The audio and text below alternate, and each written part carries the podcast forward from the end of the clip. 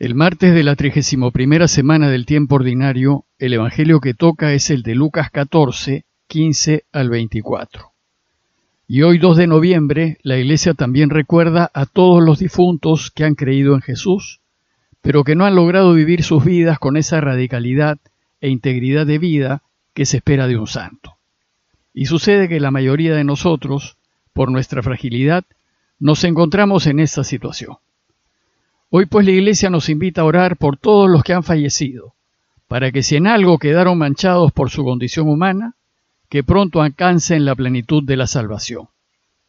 La Iglesia celebra esta fiesta desde fines del primer siglo, es decir, desde hace casi dos mil años, y ella supone que hay fieles difuntos que aún no han alcanzado la visión de Dios y por tanto la absoluta felicidad, y pide por ellos, para que cuanto antes participen del extraordinario banquete del reino que Dios nos tiene preparado. Si bien esta fiesta tiene lecturas propias, vamos a seguir con la lectura continuada de Lucas y les leo el texto citado. En aquel tiempo uno de los comensales dijo a Jesús, Dichoso el que come en el banquete del reino de Dios. Y Jesús le contestó, Un hombre daba un gran banquete y convidó a mucha gente. A la hora del banquete mandó a un criado a avisar a los convidados, vengan, que ya está todo preparado.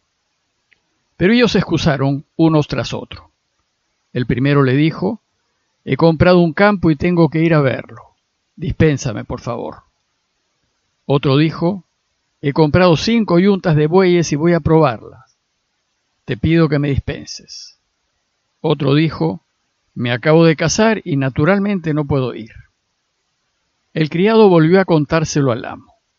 Entonces el dueño de casa, indignado, le dijo al criado, Sal corriendo a las plazas y calles de la ciudad y tráete a los pobres, a los lisiados, a los ciegos y a los cojos. El criado dijo, Señor, se ha hecho lo que mandaste y todavía queda sitio. Entonces el amo le dijo, Sal por los caminos y senderos e insísteles hasta que entren y se llene mi casa y les digo que ninguno de aquellos convidados probará mi banquete. En los últimos tres días hemos reflexionado en algunos hechos relacionados con la invitación a comer que un importante fariseo le hizo a Jesús.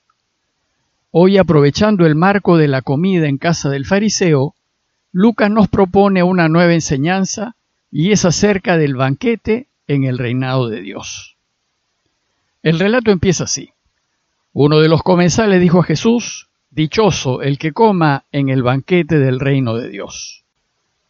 Probablemente este comensal le tocó sentarse al lado de Jesús y tal vez a la luz de la buena cena que estaban compartiendo, le debió decir algo así como, si ahora estamos disfrutando de esta comida a la que nos han invitado, qué feliz, qué dichoso será aquel que disfrute del banquete en el reino de Dios. Bueno, una nota previa acerca del banquete del reino. Primero, debemos tener presente que el Evangelio de Lucas se escribió en la última década del primer siglo, cuando la iglesia estaba buscando asentarse.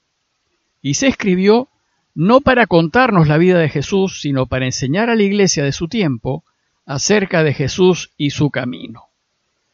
Cuando se escribió Lucas, hacía más de 60 años que Jesús había muerto y resucitado, y la información de su muerte y resurrección ya la tenía el autor, pero también tenía al frente una iglesia que tenía que aprender el camino cristiano. Entonces, en su Evangelio, Lucas va a compartir las creencias principales de la iglesia, y entre ellas están la de la segunda venida del Señor, la del fin de la historia y la de la celebración del triunfo de los buenos en el banquete eterno del reino. El banquete del reinado de Dios se ubica al final de los tiempos, cuando Dios cierre la historia, establezca su reinado definitivamente y dé inicio a la celebración final y eterna del triunfo del bien sobre el mal. Los cristianos afirmamos que eso sucederá cuando Jesús vuelva por segunda vez, es decir, cuando vuelva en toda su gloria a aplastar al mal, terminar con la muerte y establecer el dominio eterno del bien.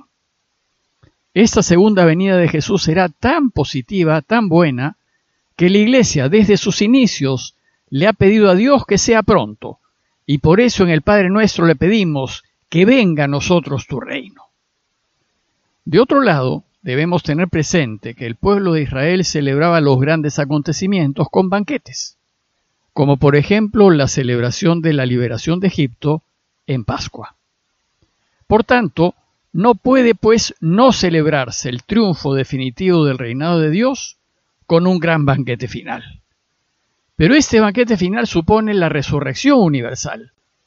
Y la resurrección universal es ese evento final en donde todos, los buenos y los malos, resucitaremos, aunque solo los buenos participarán del banquete final. En la resurrección final, todos recuperaremos nuestros cuerpos, unos cuerpos que serán totalmente transformados, sin defectos, sin límites, perfectos.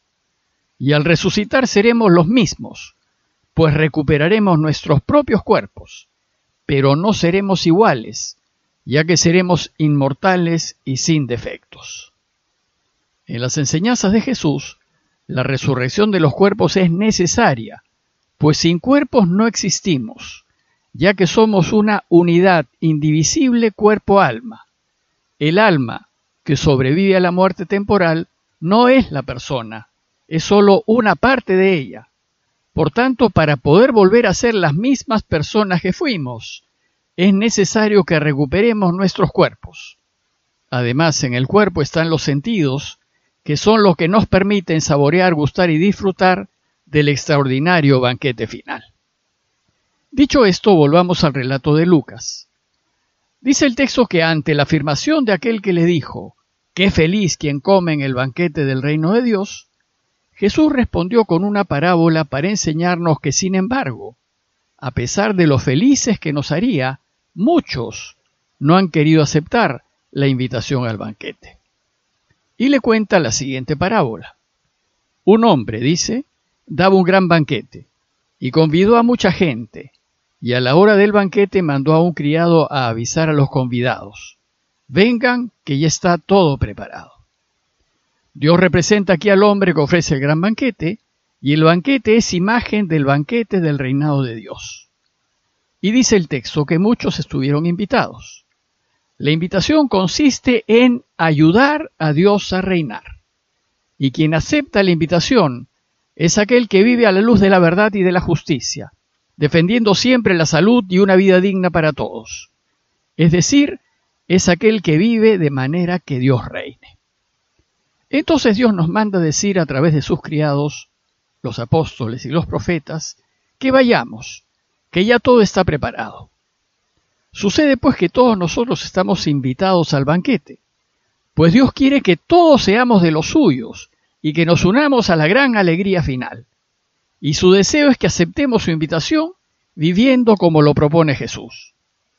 Pero los invitados están muy ocupados con las cosas de este mundo y no se interesan en la invitación. Según la parábola, ellos se excusaron uno tras otro. El primero le dijo, he comprado un campo y tengo que ir a verlo. Dispénsame, por favor. Otro dijo, he comprado cinco yuntas de bueyes y voy a probarlas. Te ruego me disculpes. Y otro dijo, me acabo de casar y naturalmente no puedo ir. Ninguno de los invitados primeros aceptó la invitación de ayudarlo a reinar. Tenían asuntos más importantes que atender. Ver el campo que acaban de comprar, probar las cinco yuntas de bueyes que han adquirido, incluso atender su matrimonio, pues se acaba de casar. ¿Y qué podría ser más importante que esto? Sucede que todos ellos antepusieron sus intereses a los intereses de Dios. Lo cierto es que para ellos que Dios reine no era prioridad y no estaban dispuestos a dejar de lado sus compromisos por este motivo. Sin embargo, Dios espera que lo hagamos, que lo pongamos a Él por encima de todo. Entonces dice la parábola que el criado volvió a contárselo al amo, y Dios se molestó, pues lo que nos está ofreciendo es algo increíblemente bueno. Entonces dice el texto, el dueño de casa indignado le dijo al criado, Sal corriendo a las plazas y calles de la ciudad y tráete a los pobres, a los lisiados, a los ciegos y a los cojos. Ya que los primeros invitados no aceptaron su invitación, serán invitados al banquete aquellos a quienes los primeros invitados no consideran dignos. Y en primer lugar Lucas menciona a los pobres, que son a quienes debemos atender, pues ellos probablemente nunca hayan podido gozar de un banquete. Luego invita a los pecadores, es decir, a los lisiados, a los ciegos y a los cojos. Como sabemos, enfermo es sinónimo de pecador. Bueno, pues en el banquete del reino los pecadores estarán delante de quienes se creen justos. El Padre pues invitará al banquete a quienes nosotros consideramos que no merecen ser invitados. Pero la parábola nos cuenta que el criado volvió y le dijo al Señor, Se ha hecho lo que mandaste y todavía queda sitio. Entonces el amo le dijo, Sal por los caminos y senderos e insísteles hasta que entren y que se llene mi casa. Pues les digo que ninguno de aquellos convidados inicialmente probará de mi banquete. Hay traducciones que traducen el insísteles por fuerza los entrar. Mejor traducción es insísteles, en el sentido de úrgelos, pues Dios no fuerza a nadie, Él siempre respetará nuestra libre decisión. Bueno, pues estos terceros invitados muy probablemente aludan a los cristianos paganos, es decir, a los no judíos que ya se estaban bautizando y entrando en la iglesia. Estos son los que están por los caminos y senderos. Como saben, en el primer siglo, muy poco después de la resurrección de Jesús, el gran problema que enfrentó la iglesia fue si era necesario hacerse judío para ser cristiano o si era posible que los no judíos se hiciesen cristianos sin pasar por el judaísmo. La Iglesia se decidió por esa segunda opción. Sin embargo, no fue nada fácil la aceptación de paganos en la Iglesia. En este texto Lucas desea enseñarnos que los cristianos venidos del paganismo sí participarán del banquete del reino, porque ellos están ayudando a Dios a reinar. A manera de conclusión, los invito a considerar que Dios está siempre invitándonos a que lo ayudemos. Él siempre está esperando que vivamos en la rectitud y en la honestidad. Pero a veces nos interesa cuidar tanto nuestros asuntos que por cuidarlos no actuamos rectamente y si hacemos así, estaremos rechazando participar en el banquete final del reino. Y considerar que si queremos disfrutar de la dicha inimaginable de estar eternamente con Dios, tenemos que ponerlo sobre todas las cosas y sobre todos nuestros intereses. Parroquia de Fátima, Miraflores, Lima.